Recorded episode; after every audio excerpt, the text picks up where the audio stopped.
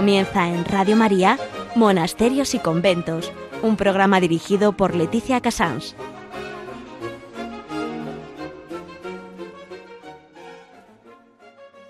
Buenos días a todos nuestros oyentes, son las 11, las 10 en Canarias. Estamos en Radio María y empezamos Monasterios y Conventos.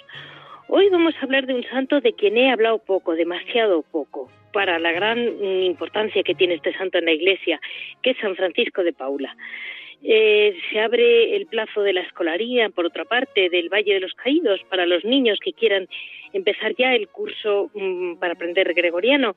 Y vamos a hablar con el padre Santiago Cantera, que nos va a comentar cómo funciona, por si a algún niño le puede interesar, que seguro, seguro que tendrán una educación magnífica.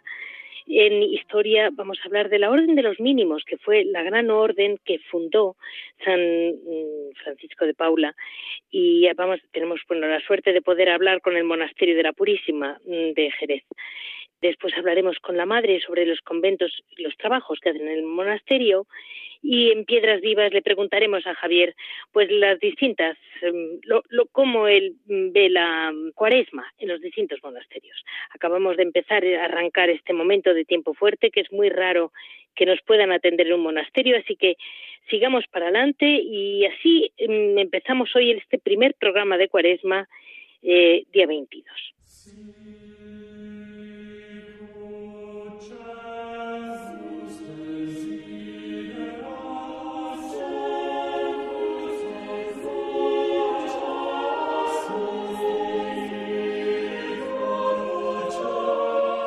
Pues como les decía, vamos a hablar de la biografía de, San Francisco de Paula.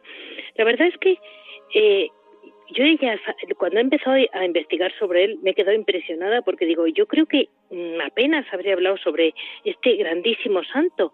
Hablé hace unos años, pero poco. Y es que, claro, su, su festividad es el día 2 de abril y siempre me pilla. Si no es en plena Pascua, es justo en plena Semana Santa, es en esos momentos en que realmente eh, están unas fiestas tan grandes que, que no dan para acoger a un santo, pero es que es un santo muy importante. Entonces lo he sacado de allí y le he metido en su gran contexto, que era la cuaresma.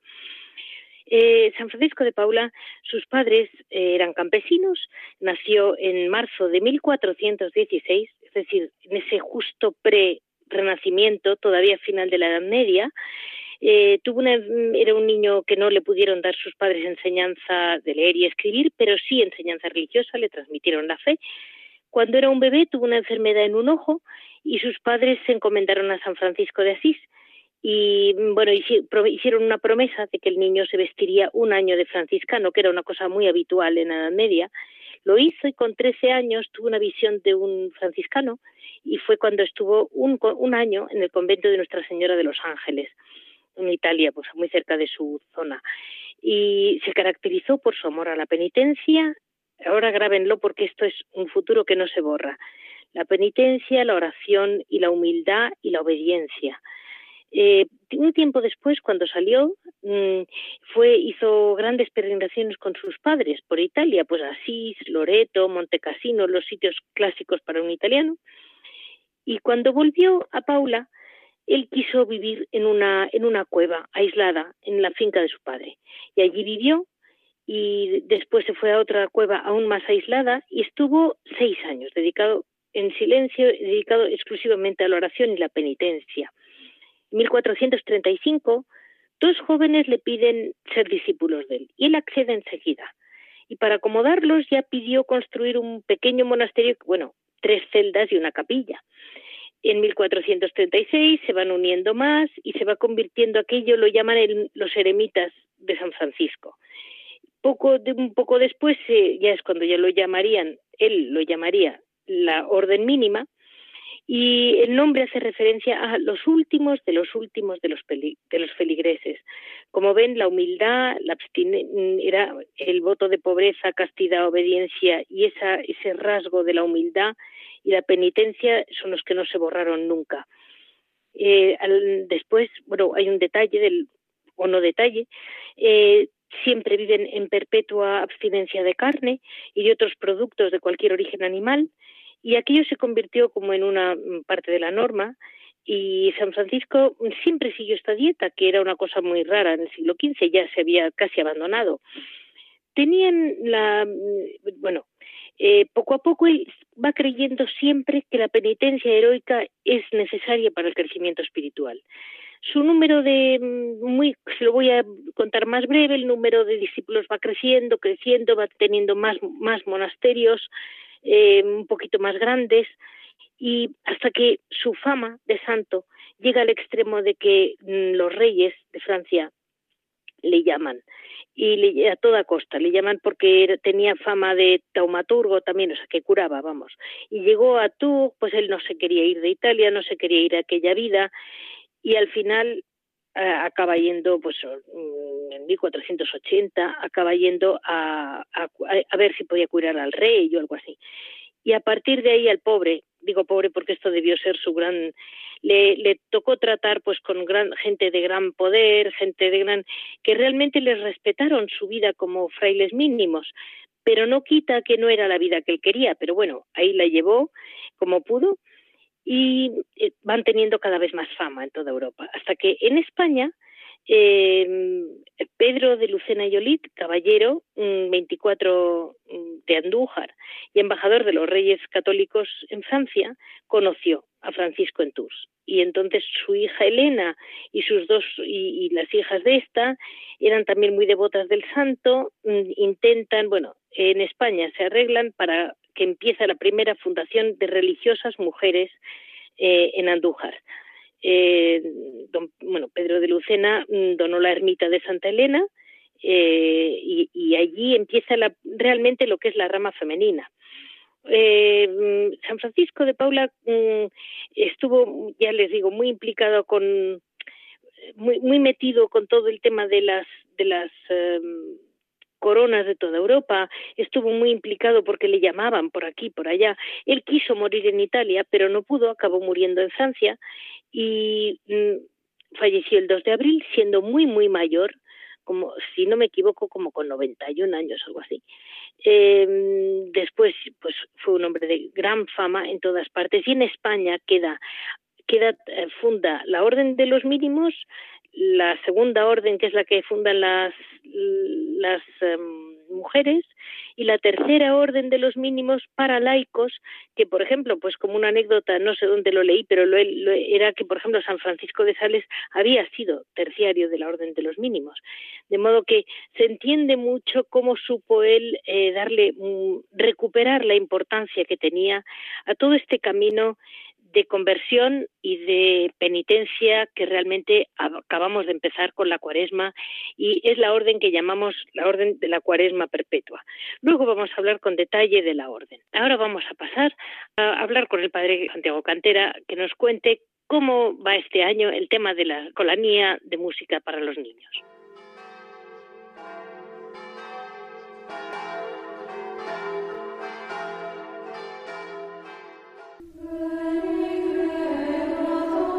Pues hoy en noticia, en este 2021, acaba de abrirse el, periodo de inscripción para la escolanía del Valle de los Caídos. Está con nosotros don Santiago Cantera, que aunque realmente estamos acostumbrados a verle de un modo muy, vamos a decir, en momentos importantes, eh, la realidad es que su día a día son los niños y su día a día es la música. Muy buenos días, don Santiago. Buenos días, doña Leticia. Encantado de estar de nuevo con, ustedes.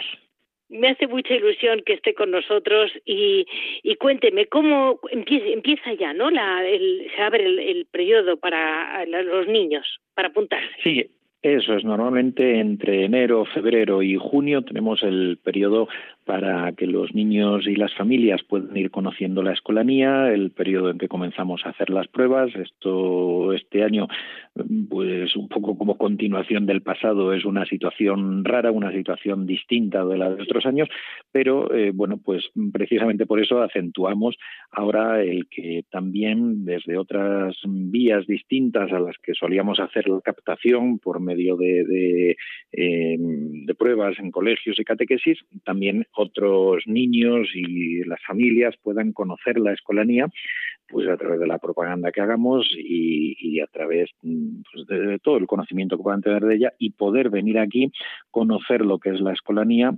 poder hacerles aquí mismo una, una prueba de canto. Y bueno, pues si todo discurre con normalidad en el curso, como afortunadamente, gracias a Dios, está discurriendo, poder hacer eh, las pruebas de acceso también de un fin de semana, unos días que el año pasado no pudimos realizar han hecho un vídeo muy bonito, la verdad, de los niños. Mm, pues se les ve cantando, jugando, jugando con la nieve, se les ve saltando y al mismo tiempo se ve un poco todo lo que es la escolanía. Eh, los, los niños eh, realmente se ve que tienen unos niños muy equilibrados, muy contentos. Sí, la verdad que están, están felices, esa es, la, esa es la ventaja, esa es la realidad, que son niños felices, que están aquí queriendo, queriendo estar, eh, que combinan en su vida un día intenso de formación académica, escolar, de formación musical eh, y de formación humana en conjunto, también con una formación espiritual, en un marco natural eh, envidiable en plena montaña y participando de la liturgia benedictina en la basílica y, jugando, aprovechando siempre que pueden a jugar todo lo, en todos los recreos, en todos los cambios de clase y luego en los, en los momentos de tiempo libre largo que tienen también, eh, bueno, pues la ventaja que, tenemos de estar en la montaña, poder salir al, campo a disfrutar del campo, de la naturaleza, poder jugar en ella eh, con, la nieve o, con el sol, eh, con los animalitos del campo, con todo. La verdad que son niños que además son como a la antigua, digamos, ¿no? Son niños sanos que juegan pues a los juegos de siempre, ¿no? Eh, sin necesidad de tanto móvil, de tanta tecnología, que bueno, pues para lo que es necesario eh, la, la, utilizan, pero, pero sin, sin estar eh, esclavizados por ella. Sí, está siendo terrible, ¿eh? estamos todos muy esclavos de eso y la verdad yo me alegro muchísimo que todavía existan las escolanías porque es un en este programa que hemos hablado mucho vamos a hablar de todo lo que es la vida cuaresmal, lo que es la penitencia, el esfuerzo y es que mm, yo soy muy defensora de que no se llega al final si no se ha pasado por el trabajo, por todo el esfuerzo previo y los niños tienen que hacer una vida esforzada, pero al final son más alegres. Desde luego, sí, sí, son niños, niños felices, son niños alegres y además la, la música es una vía que también eh, conduce hacia, hacia Dios, ¿no? Eso que se atribuye a San, eh, a San Agustín, de, de, el quien canta reza dos veces y ha habido músicos que se han dedicado a la a la de santos que se han dedicado a la música bueno pues aparte de una patrona Santa Cecilia con toda la tradición de ella pero pero eh, un Guido de Arezzo que, que, fue, que es beato de la, de la Iglesia un Tomás Luis de Victoria que no está eh, canonizado pero podía abrirse el proceso de beatificación si no Desde lo está luego. Desde luego, ¿eh? Eso es, eso es. O recientemente oh. eh, se ha declarado venerable, eh, virtudes, las virtudes heroicas, de un músico español del siglo XIX, fundador de la Sociedad de San Vicente de Paul en España, discípulo de Federico Zanam, del Beato Próximo Santo Zanam, que es Santiago Masarnau, eh, uno de los promotores del movimiento coral en España, de la introducción del piano romántico en España. Y bueno, pues este, este músico avanzado eh, para su momento innovador en, en España, eh, pues va camino de los altares también. Y hombre seglar, dedicado a la docencia y eh, a la actividad eh, social y caritativa, Santiago Masarnau. Masarnau, vale, vale, vale. Porque, bueno, mmm, no sabe cómo me alegro, porque la música, de vez en cuando intento meter algún, algún capítulo sobre música y, y ahí nos hemos quedado. Pues muchísimas gracias, mm, porque yo, como les decía a nuestros oyentes, este tiene un día a día muy sencillo con los niños cantando y alabando a Dios, si no me equivoco. Así, es. muchísimas gracias, doña Leticia, y bueno, las personas que, que los deseen, pues pueden eh, ponerse en contacto a través de, de, la página web de la, de la abadía, de la página web de la abadía de la Santa Cruz eh, pueden ponerse en contacto con nosotros y, y, y, por esa vía poder bueno pues solicitar una prueba para, para sus hijos en la escolanía. Fantástico. Pues muchísimas gracias, Fray Santiago, y volveremos a estar otra vez. Eso seguirá. muchísimas gracias, doña Leticia, encantado. Gracias por todo.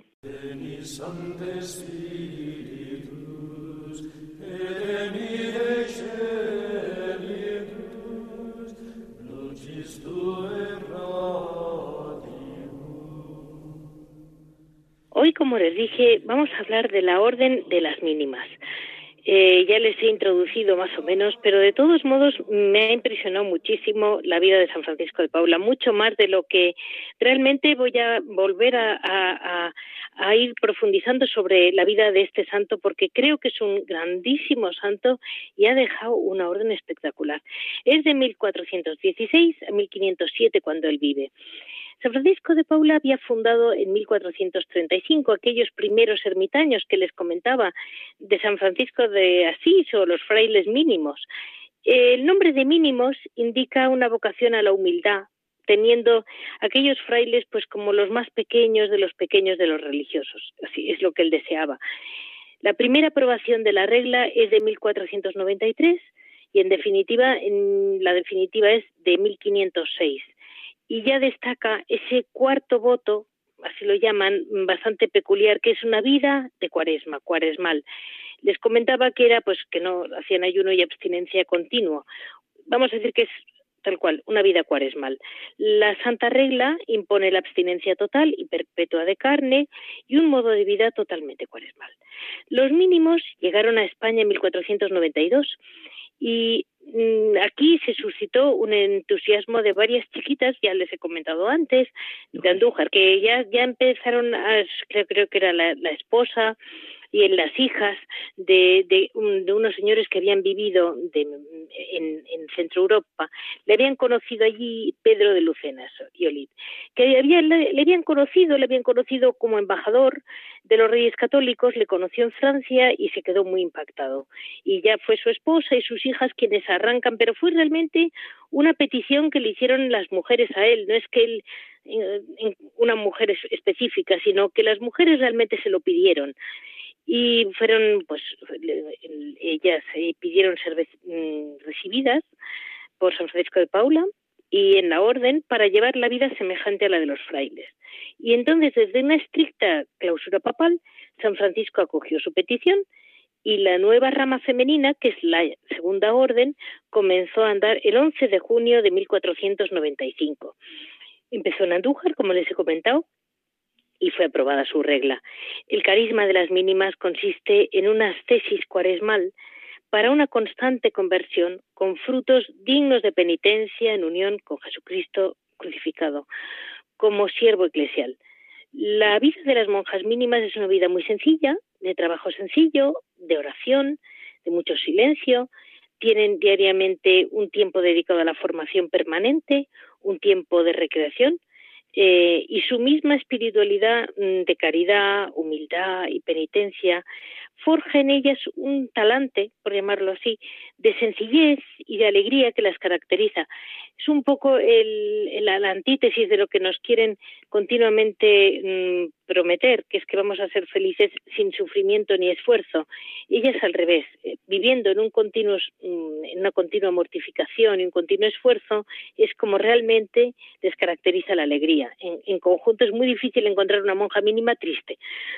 Otra faceta de la espiritualidad mínima es su gran devoción, que la tenía el fundador, a la Virgen y que se la transmitió a sus hijas. Eh, para ellas la Virgen María es, después de Cristo, el modelo más eminente. Un ejemplo de humildad, de, de contemplación, de consagración y de unión íntima con el Señor. Las, mm, las hermanas, las monjas mínimas, la orden de las mínimas, eh, tienen casas en Filipinas, en México y en España. Les puede sonar a lo mejor Sor Filomena Ferrer, mm, digo, del siglo XIX, eh, si no me equivoco, hay una, una hermana o dos o varias mártires también. Nos lo va a confirmar mejor la Madre María que está hoy con nosotros, la Madre María del Silencio, priora del monasterio de Jerez de la Frontera. Muy buenos días, Madre. Muy buenos días. Pues muchas gracias por estar con nosotros, porque pues en plena cuaresma y ustedes que viven en continua cuaresma todavía más se lo agradezco. Mire, madre, eh, una cosa antes de cerrar, digamos, la historia de las monjas. Eh, la Sor Filomena es, eh, es Sor Filomena Ferrer del Corazón de Jesús, ¿verdad? Sí. Y, y ella es del siglo XIX, si no me equivoco. Sí, exactamente. Vale. Es, es una monja que entró y murió en el convento de Valls, muy joven. Sí. Y fue la gran confidente en el siglo XIX del corazón de Jesús. Es una Sí. Porque yo tenía una idea de que había tenido visiones del corazón de Jesús, ¿verdad? Sí, exacto, exacto, sí, sí. Vale. También acerca de profecías acerca del Papa, de la Iglesia. Vale, o sea que la tal Sor, Filomena hay que leérsela, vamos. Sí, sí, sí, sí, hay que conocerla. Hay que eh, eh, merece la pena. merece la pena. Sí, aparte como usted decía, tenemos también nueve hermanas mártires del monasterio de Barcelona que ya son beatas. Bien. Eh, murieron el 23 de julio del 36 de una manera pues bastante brutal. Sí. Y, y también merece la pena conocerlas. Desde luego otra venerable en el monasterio de Daimiel, que es Consuelo Utrilla, más reciente, es de finales, o sea, de mediados del siglo XX, murió y es también murió muy joven, con 31 años, de un uh. cáncer. Sí. Uh. Y también un ejemplo muy actual, muy vivo para la juventud, porque una persona que verdaderamente se dio del todo y se dio con una intensidad eh, impresionante. Pues dijo que había que gastarse por Cristo y se gastó. ah, es verdad, gastarse por Cristo. Y yo decía, eh, lo ha dicho una mínima, pero no sabía cuál. claro, el lema de Sor Filomena es cueste lo que cueste, el de Sor Consuelo, gastarse por Cristo. Bueno, es que es que vamos a decir que ustedes cueste lo que cueste lo, lo viven, lo viven todo el día. Necesitamos. Y pues, madre, nosotros ahora empezamos los seglares de a pie, la cuaresma, con la gran ilusión de llegar a alguna parte, de estar mejor preparados, de, de y con este miércoles de ceniza que acabamos de vivir, y bueno, pues, y, y realmente para ustedes, madre, no acaba siendo monótono. ¿No se acostumbran? No. No, no es monótono, no. Es una, eh, es como un camino que se empieza, pero nunca se termina. Claro, porque es un es un continuo camino de conversión y penitencia, ¿no, madre? Exacto, exacto. Es eh, un camino de conversión, eh, de conversión a Dios con todos los contenidos propios de la cuaresma litúrgica. La oración, la caridad, la humildad, por eso somos mínimas, como bien ha dicho, la penitencia evangélica, que es mortificación, pero que es también austeridad, que es también negación de nosotras mismas en tantas cosas, ¿no? Interiores. Eh. Y como también has dicho, el ayuno y la abstinencia durante toda nuestra vida, no solo de carne, también de huevos, leches y todos sus derivados porque es, la, es la abstinencia de la iglesia primitiva, un poco revivir la experiencia de los padres antiguos del desierto. Claro, claro, porque realmente ellos sí vivían así, ¿verdad? Sí. Sí, sí, ellos vivían así. San Francisco es definido en su tiempo como un eh, actualizador de los padres del desierto, un seguidor eminente de los padres del desierto. Claro, porque en el fondo vivió en una cueva que ya no era propio, ya no era normal. bueno, ya sí. Ahí no vivimos nosotros en una cueva, pero. pero también tuvo el sentido común de crear enseguida una un, un, grupo cenobítico, o sea, aquellos tres primeros chicos que le siguieron, cómo supo enseguida hacer tres celdas y una ermita, digamos. Exacto, dentro sí, de la sea, que tampoco pretendió hacer un grupo de eremitas, sino que enseguida ya quiso hacer una vida cenobítica, ¿no? Sí, él se abrió a lo que Dios le iba pidiendo. Él, su primera vocación era ermitaño. Después, cuando le siguieron, realmente vivían como ermitaños juntos, pero al final, cuando él va a Francia, como ha dicho, a la corte de Luis XI es cuando se, se estructura la vida realmente cenobítica en conventos, pero sin perder ese ambiente eremítico. Por eso, digamos, es el cuarto voto, porque sintetiza toda esa espiritualidad del eremitismo de los padres del desierto. Y pobre San Francisco, un hombre que, que quería vivir aquella espiritualidad en la cueva de Italia y que le tocó tratar con todas las coronas, con todos los reyes, estar en todos los mm, follones de su época, pobrecito, menudo, eso para él debió de ser durísimo. Pues supongo que sí, pero fue edificante porque supo en medio de ese ambiente tan poquísimo propicio para vivir, mantenerse ermitaño, seguir viviendo con esa radicalidad y sin ceder en nada. No cedió nada. No. él siguió con su mismo tenor de vida. De hecho, él no vivía en el palacio, él vivía en una, digamos, aparte, en una casita con sus frailes en el jardín. Mire, madre, yo cuando veo estas, estas vidas, digo, realmente somos una porra, así como lo digo. Es que realmente todo nos todo nos parece mal, cualquier cosa nos acongoja, nos da angustia, nos da y, y, dices, pero cómo han vivido por la alegría que da Dios. Bueno, eso lo sabe usted. y me comentaba madre que las prioras de la orden se llaman entre ustedes o pues por según la regla correctoras. ¿Y cuál es el sentido? Bueno, eh, siendo el nuestro un camino de conversión continua y un camino de humildad, San Francisco nos llama correctoras a las que estamos al frente de la comunidad, de cada comunidad. ¿Por qué? Porque él no mm, piensa en una autoridad que está por encima o que, digamos así, es diferente en algo a las demás en el modo de vida, sino que la concibe más bien como una guía experta en el camino de conversión. Entonces, la lo que le pide a las correctoras, lo que nos pide es que eh, nos corrijamos primero a nosotras mismas, porque si no, no podríamos corregir a las demás. Y, así, corregir a las demás buscando la enmienda, o sea, no buscando otra cosa. No es corregir, eh, como algunas veces pasa, ¿no? Pues eh, desfogando, no, no, es buscar qué es lo que Dios quiere para cada hermana.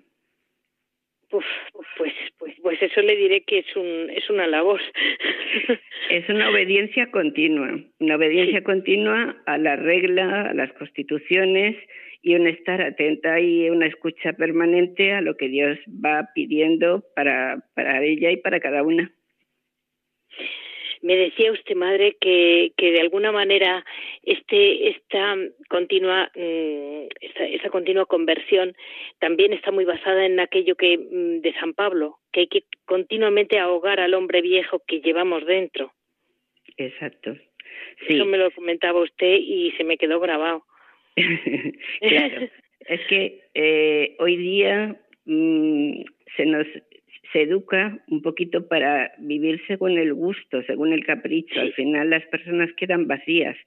¿Por qué? Porque todos tenemos la experiencia de la lucha, la división interna que tenemos en nosotros entre el bien que queremos hacer y el mal que hacemos, entre la vida del hombre viejo que dice San Pablo y, y la vida en Dios y para Dios. Entonces es importantísima la penitencia, no solo como conversión, sino como también decía usted, dando frutos de penitencia. O sea, es necesaria la mortificación interior y exterior.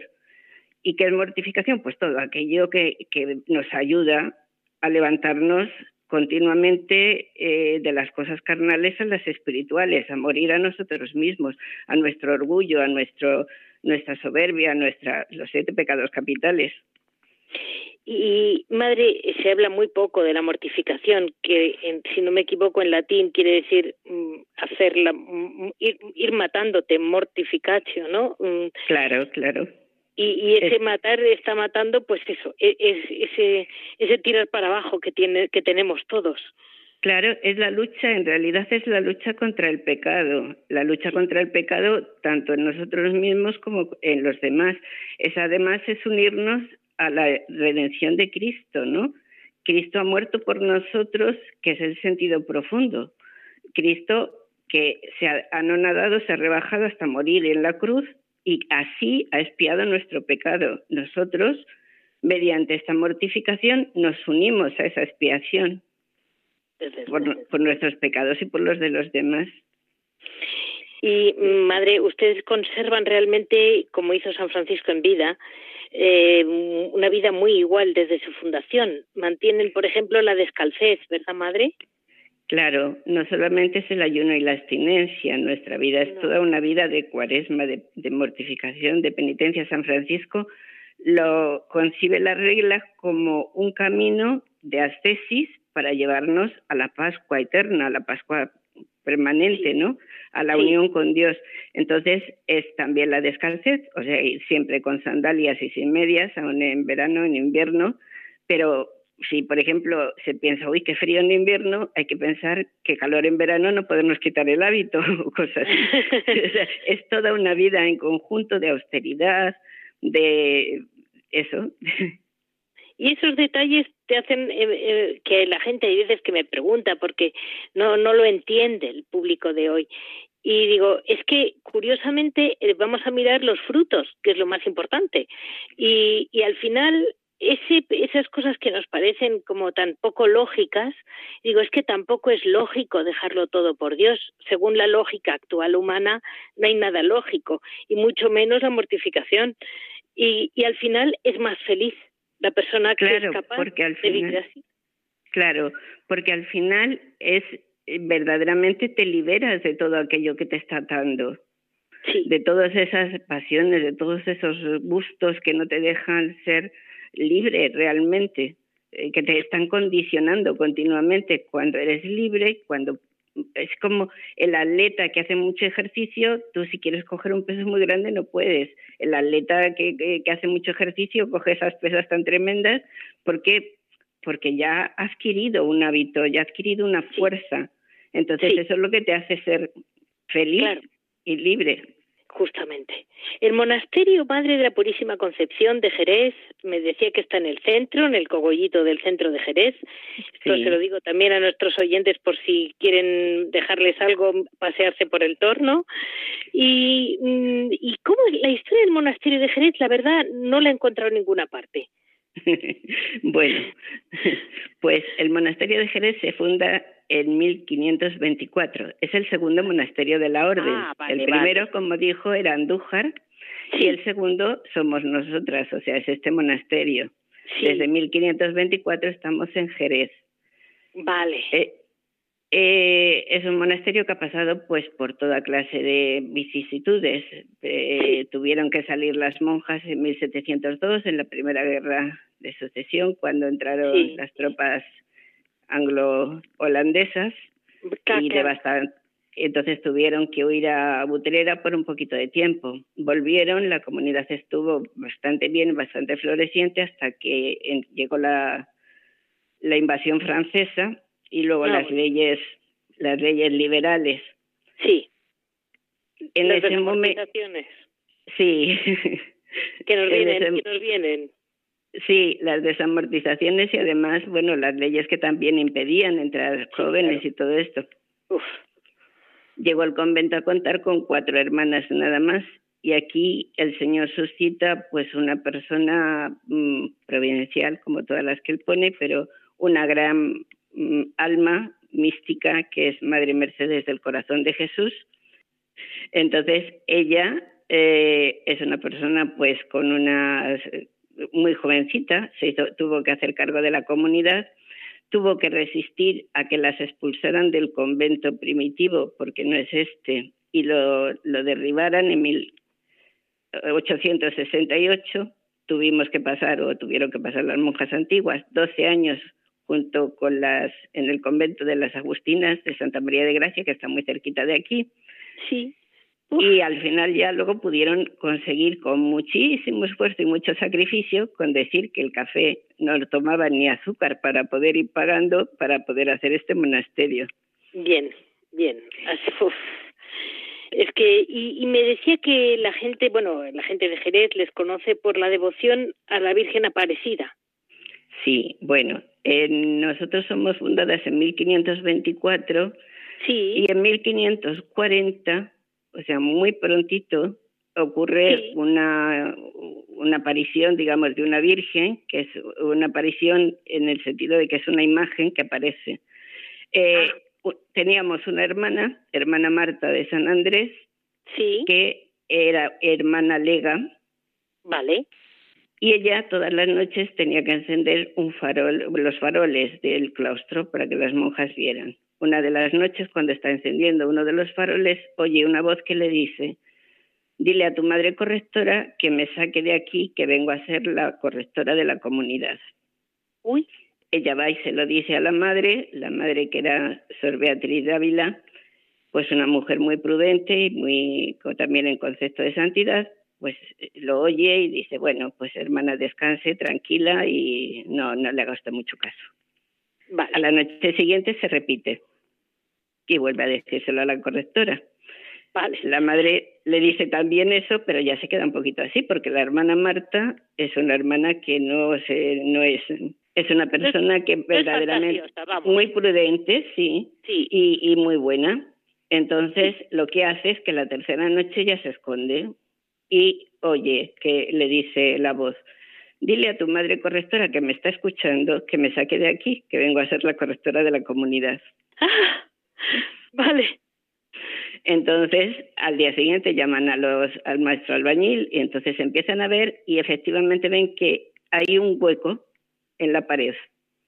Descubren y era una de las imágenes que se conoce que con la invasión de los moros la habían tapiado allí. Vale. Desde entonces esta imagen es la que tenemos en el coro y la que nos preside en los actos de comunidad. ¿Y es su correctora principal? Nuestra correctora, por supuesto que sí. Ella es la primera, la, la, correctora. Las demás somos suficarias. qué, qué, qué, qué, bonita historia, la verdad. que Y la verdad es que estas historias, cuando son tan reales, madre, tan reales. Si no hubiera vidas detrás, yo diría, qué romántico, un cuento. Pero es que hay tantas vidas que han llegado tan lejos. Es que, es que lo impresionante es que nosotros solamente tenemos esta tradición recogida, ¿no? Y no hace muchos años de la Universidad de Sevilla vinieron preguntándonos qué sabíamos de la hermana Marta de San Andrés. Claro. Porque eh, habían empezado un estudio del, del movimiento inmaculista que empezó en Sevilla, ¿no? Sí. Y a través de, o sea, investigando, llegaron a, a, la hermana Marta de San Andrés como, digamos así, el, el primer núcleo de este voto inmaculista. Uh, pues yo soy muy muy luchadora por la Inmaculada porque creo que España eh, ahí ha tenido un, vamos, ha sido el gran estandarte de España. Sí, sí, sí, sí. En la historia ha tocado la historia de España, ha tocado la el rostro de España frente al mundo y, y en la Iglesia realmente nos la jugamos con la Inmaculada. Sí, sí, sí, por supuesto que sí. Pues madre, muchísimas gracias porque nos vamos haciendo una idea. Ya vemos que cuando nos cueste algún detalle de la cuaresma, pensemos que tenemos a las monjas mínimas que lo viven así, con esa naturalidad para toda su vida. Y vamos a dar paso a ahora Labora para ver qué hacen hoy en día en el monasterio.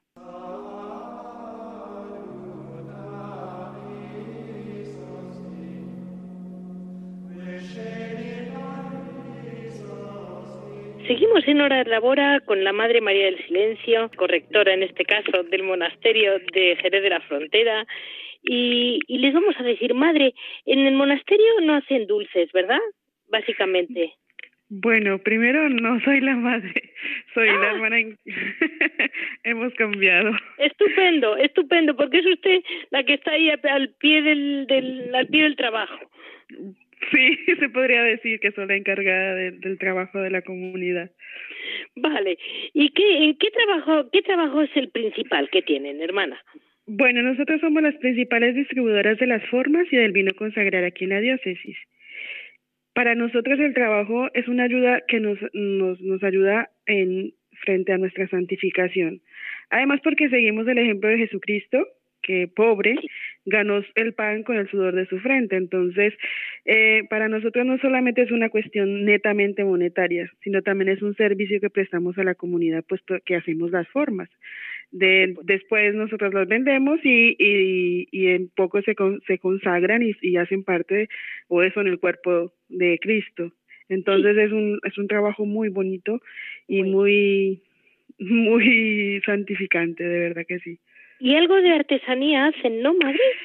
Sí, sí, mm, hacemos recordatorios en, en un material que se llama goma eva, no sé si lo conocen, mm, hacemos de primera comunión, de bueno, de cualquier, para cualquier ocasión, vendemos velas pintadas a mano por nosotras, iconos de diferentes tamaños e imágenes, rosarios de nudos y de cuentas de madera, hacemos mascarillas, ahora con todo esto ah, de la pandemia, eh, y hacemos también... sí, y también hacemos eh, toda clase de costuras, mm, entre servilletas, marcamos mm, eh, pañuelos, eh, hacemos... Eh, y eso lo recordaba yo, las mínimas siempre habían hecho cosas de, de planchaos y de bordados, siempre. Exacto. Y vendemos los velones, el incienso, la cera líquida y, y también los libros y, y se desde nuestra espiritualidad mínima. Sí, desde luego. ¿Y, y qué tal están? ¿Qué tal están? ¿Más o menos bien con esta? ¿Les, les están parando la gente, hermana? Pues no, nos podemos que no nos podemos quejar, la verdad que sí que el Señor siempre está con pues está siempre disponible a nosotros y la gente también aquí pues es muy muy colaboradora. Pero bueno, pues ahí. Hermana, yo le digo la verdad, me dice no nos podemos quejar. Yo le digo es que no se saben quejar, que es otra cosa. no. Ni, me alegro muchísimo que bueno, pues ahí tengan, que sigan para adelante y muchísimo ánimo con este estas circunstancias tan tan especiales que a la gente le angustia, le angustia mucho no saber lo que va a pasar mañana, pero como ustedes su mañana lo tienen al final de un camino muy claro, pues claro, no tienen esa angustia. Sí, por supuesto, nosotros vivimos el día a día porque finalmente pues estamos aquí. el mañana no nos pertenece, le pertenece solamente al Señor, entonces pues es mejor vivir el día a día. Pues muchísimas gracias, hermana, por haber estado con nosotros, por haber, y así damos a conocer a, a la gente en general de Sevilla, de Jerez, sobre todo, todos, el monasterio de las mínimas y que las vayan a ver y les compren cuatro cosillas, sobre todo de ahora para las comuniones. Ah, pues muchísimas gracias a, a usted y pues también a toda la gente que nos escucha. Gracias.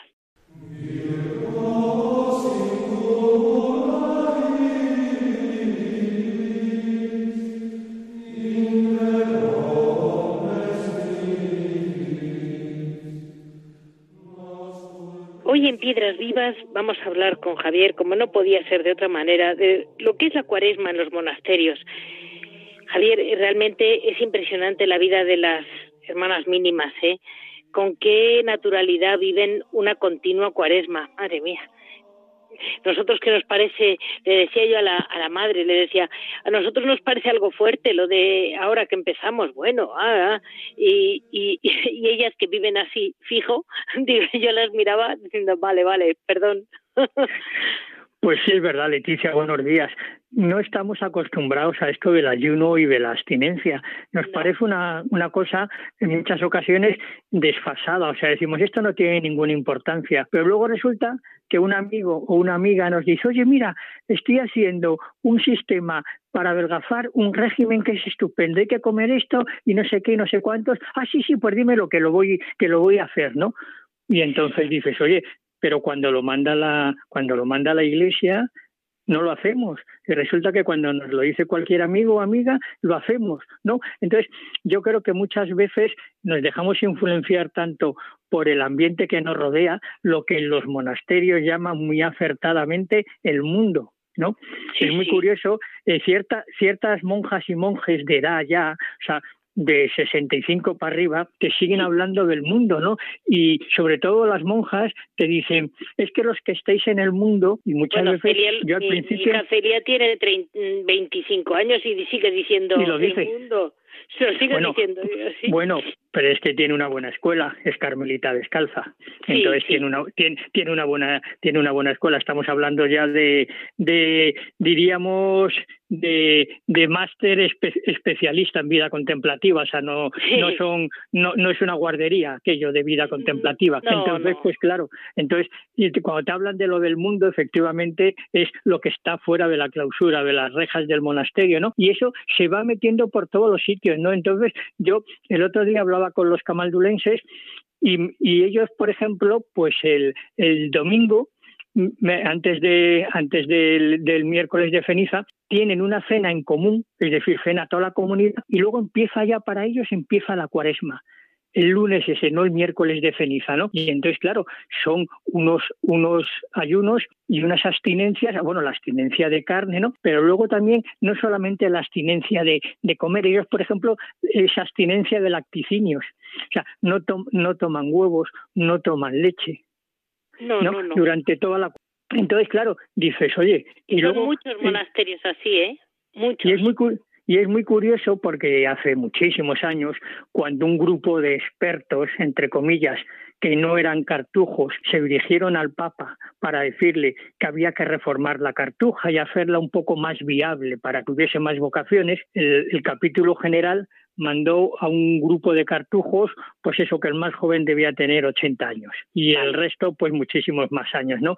Y le dijeron, santidad, mire, lo, lo duro y la austera que es la vida en la cartuja, es insoportable a ver si ya el Señor nos llama, porque fíjese los años que llevamos en la cartuja y aquí estamos todavía, ¿no? Y entonces, claro, no se reformó la, no se reformó la cartuja, ¿no? Entonces, pues claro, evidente, evidentemente los ayunos y la abstinencia hacen mucho. Eh, los monjes que suelen decir los padres del desierto, ya en su época, en el siglo IV, que ya ha llovido desde entonces, decían que cada X tiempo había que limpiar el organismo. Ah, vale, Pero muy ¿Y eso cómo se traduce?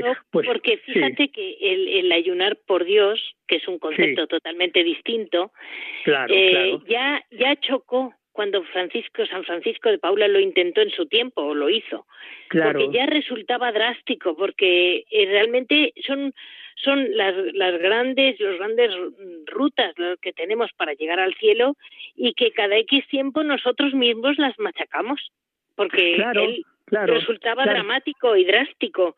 Y, y, Pero que, no es, que cada X tiempo nos pasa en todos los ambientes. Claro, pero que tiene repercusiones, o sea, por eso cuando se habla del fin terapéutico y el fin espiritual son indisolubles los dos, porque es que sirve para las dos cosas, o sea, no solamente es decir, bueno, es que esto para qué sirve, no, no, aparte de porque es un sacrificio que tú ofreces a Dios, que bastante ya, o sea, que yo creo que ya solamente por eso merece la pena, es que luego encima que el, organismo, cuando te limpias por, por dentro, interiormente, te limpias por fuera también, si te limpias espiritualmente, no solo materialmente, ¿no? Entonces, claro, ahí está, ahí está la fortaleza de, del ayuno, porque ah, claro, hay muchísima gente, muchísima gente que ayuna de no solamente ahora en cuaresma, ¿no? se nos olvida que, por ejemplo, la Iglesia también recomienda que, la abstinencia todos los viernes, por ejemplo. eso, eso, se, eso, se, eso se nos olvida. Eso se nos olvida muchas veces, ¿no? O sea, decimos, bueno, pues ahora en cuaresma, anda los viernes, el miércoles santo y los viernes no se puede comer, no se puede comer carne. Bueno, y el viernes santo además también lo de la, lo de el ayuno. Bueno, pues vale, muy bien, ¿no? Pero claro, pero dices, no, no, durante todos los viernes también se, se recomienda, ¿no? Vamos, no se recomienda, que se, se dice que no se haga, pero claro, como tantas otras cosas, pues se nos olvidan, pero se nos olvida porque nos conviene a nosotros, ¿no? O sea, yo, pero bueno, pero yo creo que es una costumbre muy bonita, incluso saber yo leía el, pues de, los padres del desierto porque son un filón vamos es una mina inagotable de enseñanzas no el que el, sentir el sentir en el, calambres en el estómago de tener hambre o sea el decir hay mucha gente a lo mejor que dice, bueno, pues yo, me, yo puedo pasar sin comer o sin desayunar o sin cenar, ¿no? Pero el forzar un poco la máquina, el decir, sentir lo que mucha gente siente, antes, antes hace años y hace siglos ya, ni te digo, muchísimo más, pero el sentir lo que es tener hambre y no tener para comer, o sea, el sentir eso, lo, lo decían los padres del desierto, no sé, que te dura el estómago y decir, Señor, te lo ofrezco. A mí me parece que el ayuno y la abstinencia son muy positivos es un, es un momento en el que yo lo he experimentado en algún monasterio, ¿no? Y cuando realmente tienes, sientes, sientes hambre, eh, dices, anda, si yo ahora tendría que estar comiendo, si yo ahora tendría que estar desayunando, tienes una sensibilidad, estás en una situación como de interiorizar mejor, ¿no? Igual que, por ejemplo, también, también dicen que la que en los, muchos monasterios el ayuno sobre todo consiste en no cenar. Yo me acuerdo ingenuo de mí que una vez pregunté, jo, anda, entonces desde la comida hasta el desayuno del día siguiente, qué hambre, ¿no? Dices, ¿tú sabes lo bien que se duerme? Porque claro, cuando haces una digestión pesada por no duermes bien por la noche, ¿no? Claro, entonces es que hay cosas que cuando están ahí es por algo, porque la experiencia de los siglos han demostrado que son cosas buenas, pero entre lo bueno y la moda, desgraciadamente, pues muchas veces elegimos la moda y decimos, bueno, ahora no ahora no está de moda, ¿no? Entonces pues, pues dice, bueno, pues es que no tiene que no tiene que ser moda, tiene que ser verdad o, o mentira. No, no tiene que ser quedamos, moda. Javier, aquí nos quedamos. Muchísimas gracias. Acabamos de empezar esta cuaresma, seguimos para adelante en este camino y a ver cómo nos va, nos va llevando, pues, por donde nos vaya llevando Dios, cómo va llevando este programa, gracias a, la Virgen María que tanto nos ayuda desde la radio. Por pues supuesto. así, verdad que sí, despedimos a todos desde este resumen de hoy, del lunes 22 de febrero. Mm, era agradecerles a todos, muy especialmente a Marta, que es quien realmente hoy ha colaborado conmigo. Y ya saben que para cualquier duda nos pueden escribir en monasterios y conventos arroba. Se lo repito, monasterios y conventos arroba.